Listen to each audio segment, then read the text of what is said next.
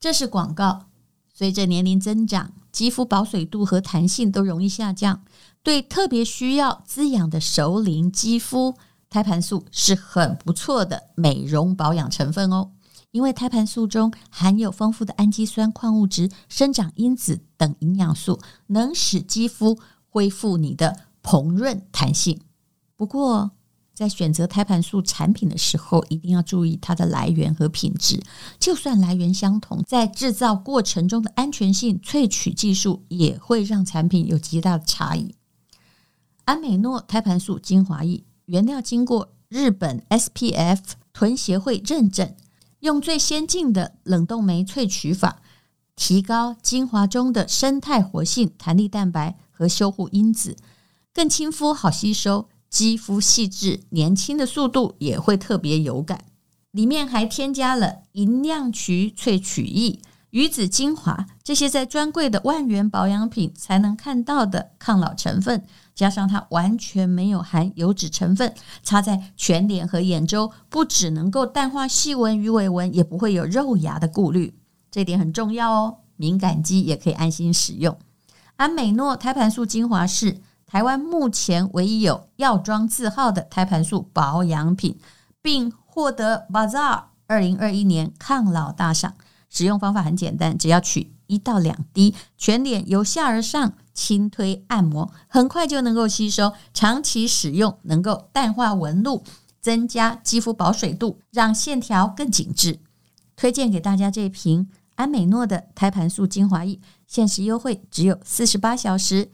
详情请看本集的资讯栏连接。今天是美好的一天，我看见阳光灿烂。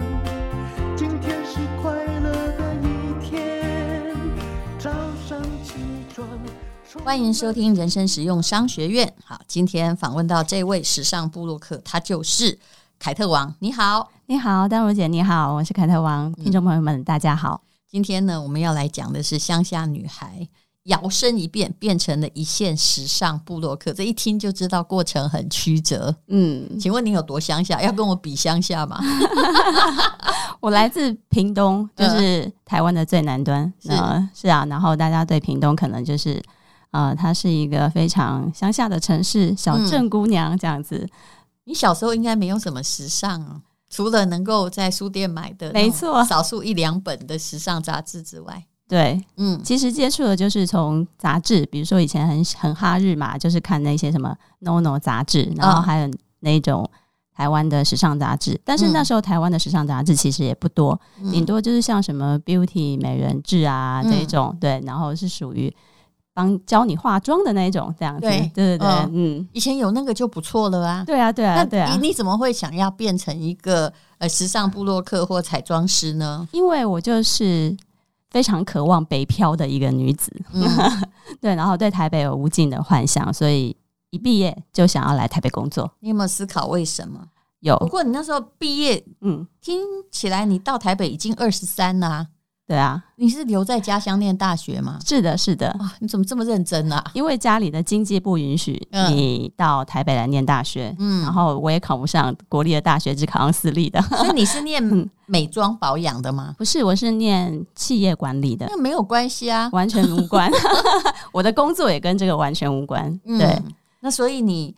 后来是怎么样成为一个布洛克？我知道这维纳公套厅是很久了，是的，你可以简述一下。我就简述一下。其实我就是上来台北找工作的时候，就是设定我自己喜欢做的事情是一个设计工作，就是画图。因为我小时候很喜欢画图，嗯嗯，所以我是从平面设计，然后开始转战到化妆师，嗯，然后这中这中间有一个转职的过程，嗯，对，然后真的很妙哎，练气管，然后是做平面设计的工作，是，是哦。然后一开始的时候，其实我找不到工作，所以它是一个非常呃，我是从非常底底层的工作开始的，就是一个画 POP 的工读生，写、嗯、那种 POP 字的工读生。嗯，可是后来呢，啊、呃，面试我的那个主管，他认为我的能力可以当正式的员工，所以他就把我招聘进去，嗯、我成为了正式的员工。嗯，算是我第一次圆梦在台北这样子。是，然后呢，转职作为。时尚造型师其实是也是很曲折，因为一开始我其实没有一开始我其实没有这个机会，嗯、我就是。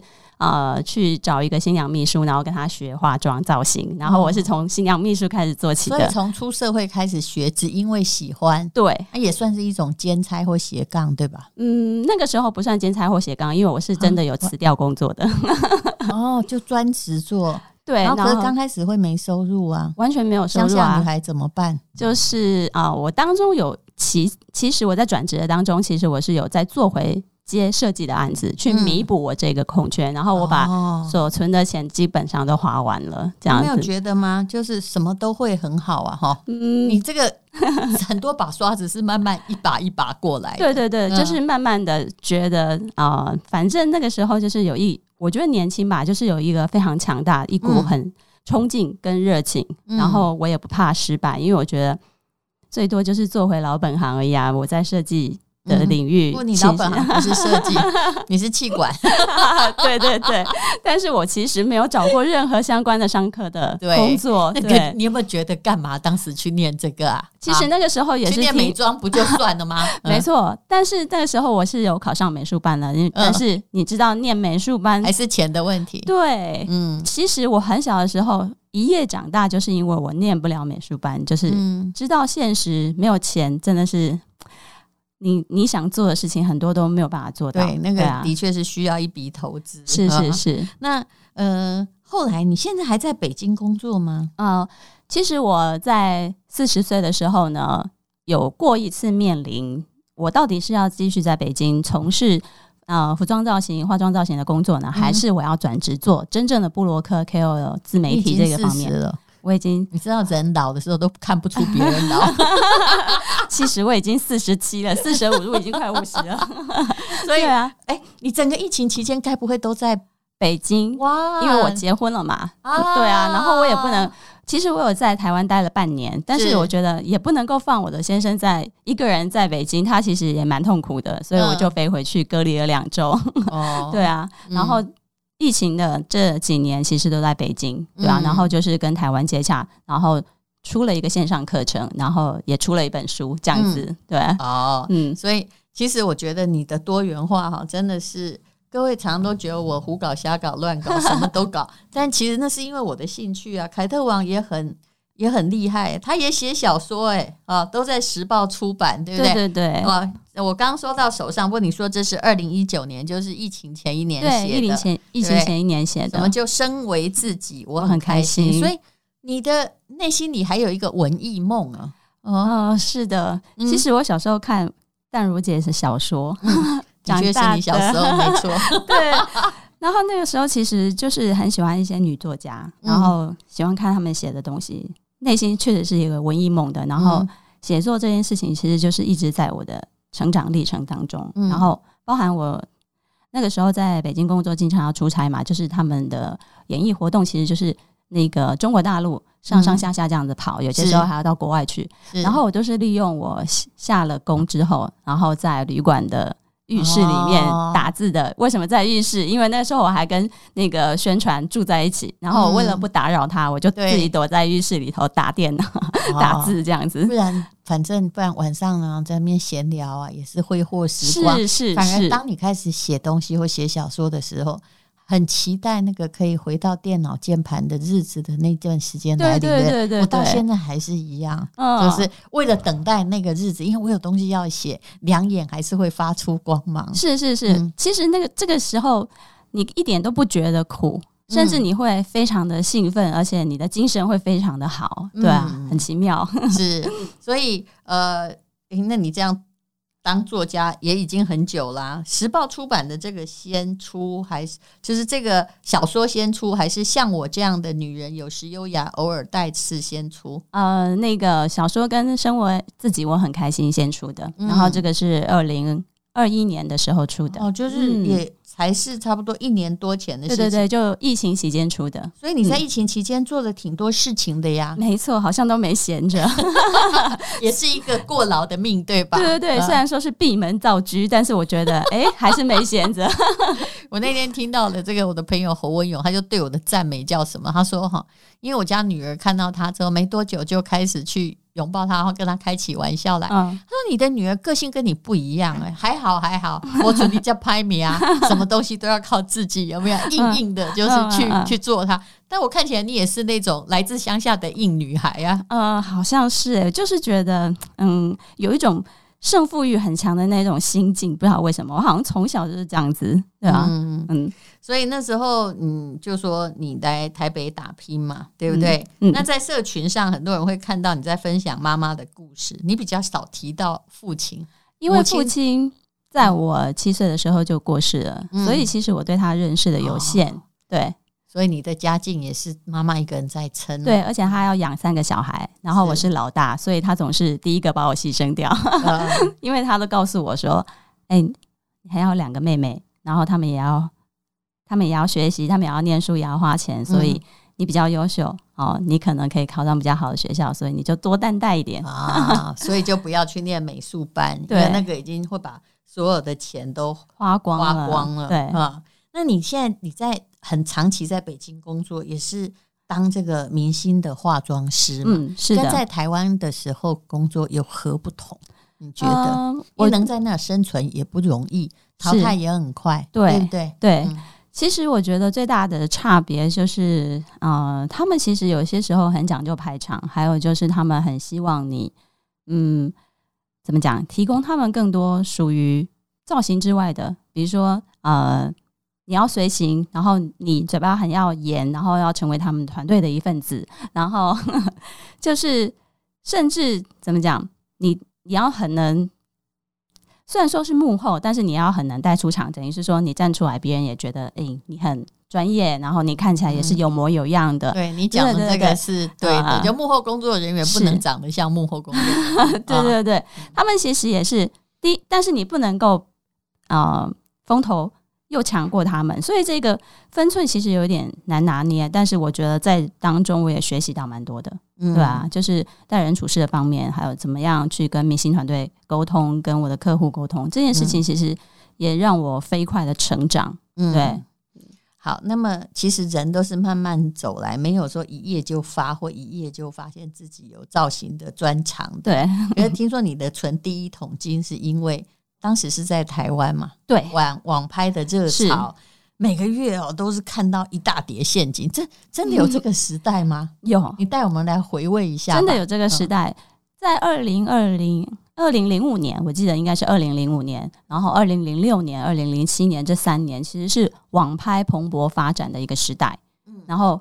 因为我的好朋友现在是痞客邦时代，是不是？哦、呃，不是，其实是雅虎拍卖时代啊、雅虎购物中心、嗯、雅虎拍卖这个时代、哦，然后他们就诞生了很多七年级生的第一批非常呃，就是卖，就是销销售量很大的，就是日进斗金的一第一批，算是网拍卖家。对，对应该感谢的时候还没有那个他相机或者是美机相机，因为现在人根本就是。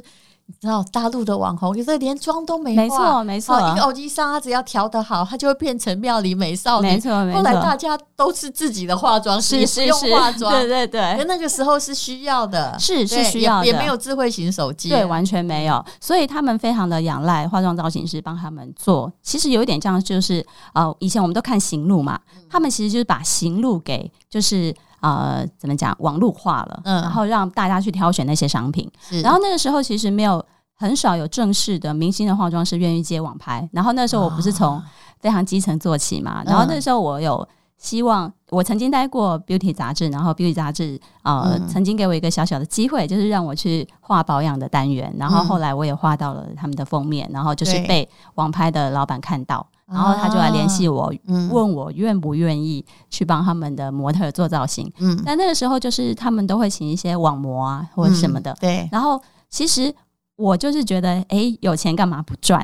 但是有一些化妆师可能会，这是乡下女孩很好的看法。对对对，但是有一些人可能就觉得他起点很低，就是觉得很 low 或什么的。可是我觉得，嗯，不要，我要去试试看、哦，因为我自己也买网拍，然后我我就觉得，确实他们确实是需要一个专业的人帮他们再塑造更好的一个商品的形象，这样子。所以有一个勇敢尝试的人才会真正抓到机会啊，对，不是那个端架子的人、啊。没错，我。嗯我其实就是从转职还有我自己找工作当中发现，这就是你讲的这样子，对。然后那个时候就开始，他们就很赚钱嘛，所以他们给钱也给的非常大方，所以我每次都是日领现金，而且我一天可以接大概三场，然后每一场大概一个小时，尤其那个时候我一个小时从一千块钱变成两千块钱，然后就是每天几乎基本上我都每天都排满现金，对，而且每天都排满三场，你看一周。嗯，三乘以七等于二十一场，然后每天都拿现金。嗯、我一个月每次啊，我好像两周去存钱，都要拿一大叠钞票去存。嗯、对啊，这感觉听起来挺不错的、啊，很爽啊！所以你怎么样就马上买了台北的房子吗？当然没有啊，就我就存起来，然后去看起来也不太会理财。那个时候其实零六年还很便宜哦。啊，对对对，这个其实你讲到一个我很懊悔的事情。对啊，但是、那个、存现金不是从来不是个好做法。没错，没错。关于理财方面，我真的是要跟丹如姐多学了，对啊。然后那个时候，其实我存我我赚到第一桶金的时候，我是我是把它变成是我去重新投资到我的工作室，对啊，扩大规模，对，扩大规模，然后让比如说我还那时候还是有接新娘，也还有做其他造型，所以我希望就是给别人更专业的感觉这样子，所以我其实又把他那些钱拿回来投资自己，然后一部分就是给我母亲，因为我觉得我母亲很辛苦，然后她很老了。我觉得他应该有点钱傍身，他比较安全感。那妹妹反正长大了嘛，哈。呃，妹妹没有，那个时候其实她跟我住，她某一部分的生活费是我负责的。嗯、那时候她在念大学，念实践大学这样子。是，就是乡下女儿很有责任感哦。老大嘛，就是对还有就是，其实我也很疼爱我的家人这样子。嗯。嗯那么，呃，后来慢慢慢慢变成了知名的彩妆师，嗯、其实跟自己学的东西也不一样，然后心里又做着文艺梦。我觉得你就是一 个很勇敢呐、啊！人生如果什么梦，赶快啊，趁着还有时间的时候就要去执行，嗯、对不对？对，我也很感谢这个时代，就是他给了社群平台，然后其实谁都是可以上去发表那些你的观点或者是你的文章。嗯、所以呢，在我的我就其实我从零八年开始写部落格，嗯、然后开始发表一些文章，跟我自己的穿搭。穿搭的照片，这样教别人怎么穿搭，这样子。对。然后就有时报的编辑，就是长期是我的读者。嗯。然后在我四十岁那年，你真的可以把自己变得完全不一样，就拿自己当模特儿，完全变成不一样的人。对对对，就是我私底下在搞这些，但是我没有让我的客户知道，这样子就是把公司分得很明。